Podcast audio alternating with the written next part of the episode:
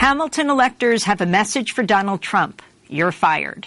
Miembros del colegio electoral tienen un mensaje para Trump. Está despedido. Amy Goodman y Dennis Moynihan. Donald Trump continues to shock the world as he endlessly fires off derogatory lie Donald Trump sigue sorprendiendo al mundo con sus incesantes tweets peyorativos y repletos de falsedades, mientras nombra generales y fervientes defensores de los combustibles fósiles para ocupar cargos en su gabinete. La ventaja de Hillary Clinton en el voto popular ha aumentado a 2,8 millones de votos. Sin embargo, Trump mantiene la ventaja en el colegio electoral con 306 electores frente a 232 de Clinton. Esta disparidad ha suscitado cuestionamientos con respecto a la existencia misma del colegio electoral, cuestionamientos que el propio Trump expresó el día de las elecciones de 2012 cuando pensó equivocadamente que Mitt Romney estaba ganando el voto popular pero perdía frente a Barack Obama en el conteo de votos del colegio electoral. Trump tuiteó entonces, el colegio electoral es un desastre para la democracia. Paradójicamente, muchos de los que rechazan la victoria de Trump consideran ahora que el colegio electoral es la última salvación para impedir que Trump asuma la presidencia.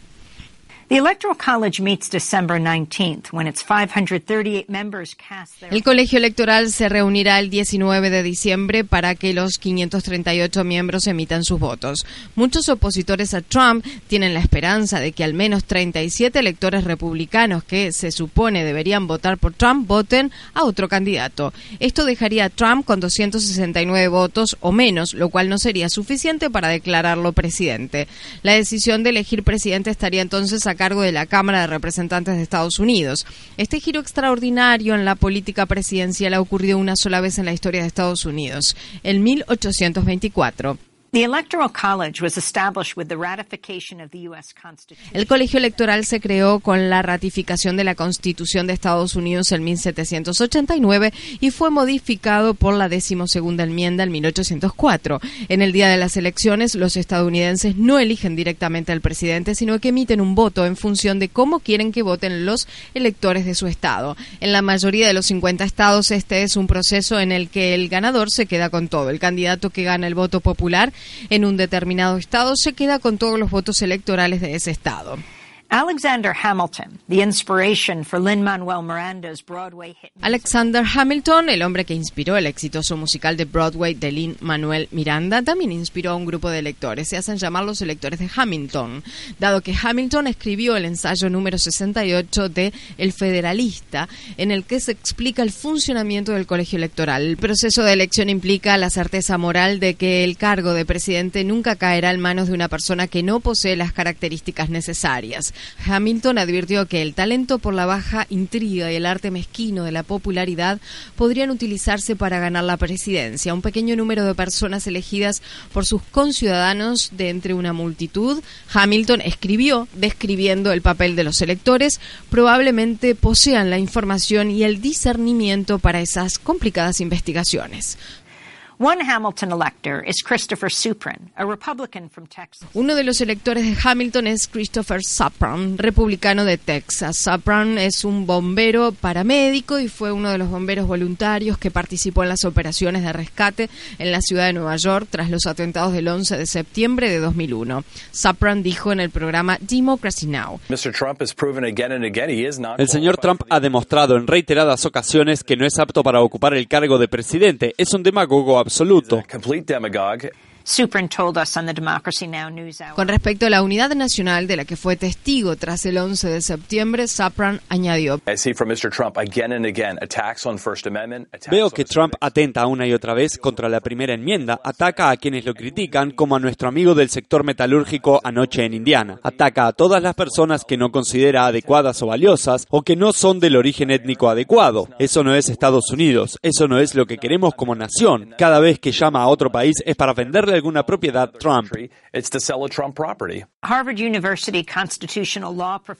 El catedrático de Derecho Constitucional de la Universidad de Harvard, Lawrence Lessig, fundó la organización electortrust.org para proporcionar ayuda jurídica gratuita y estrictamente confidencial a los electores que deseen votar con su conciencia. Lessig dijo en el programa Meet the Press de NBC: Creemos que al menos 37 de electores decidirán no apoyar a Donald Trump. Mientras el profesor Lessig protege la privacidad de los electores que lo contactaron para que los represente legalmente, otro grupo se ha dado a conocer públicamente. Tras conocerse un informe de la CIA que sostiene que Rusia interfirió en las elecciones presidenciales de Estados Unidos para favorecer a Trump, un grupo de 10 electores, entre ellos Supron, envió una carta al director de Inteligencia Nacional, James Clapper, para solicitar una reunión informativa sin precedentes al respecto. La miembro del colegio electoral, Christine Pelosi, hija de la congresista Nancy Pelosi, es la principal autora de la carta. Pelosi dijo a Democracy Now!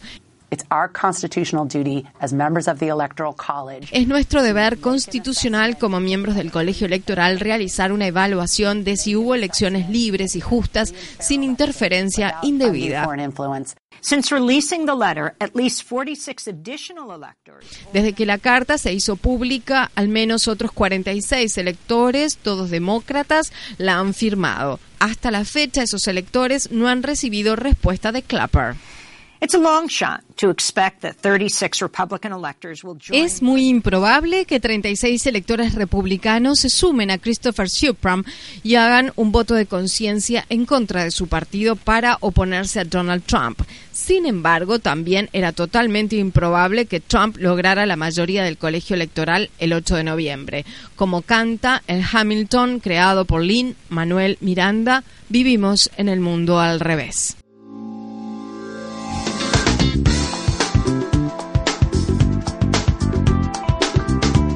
Este año, Democracy Now! en español, el informativo independiente de Guerra y Paz, cumple 10 años de transmisión. Únete a la celebración y envíanos a través de las redes sociales un autorretrato desde la región donde escuchas nuestro programa.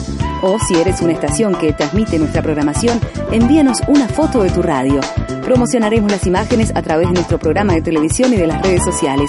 Visita nuestra página web democracynow.org es y entérate.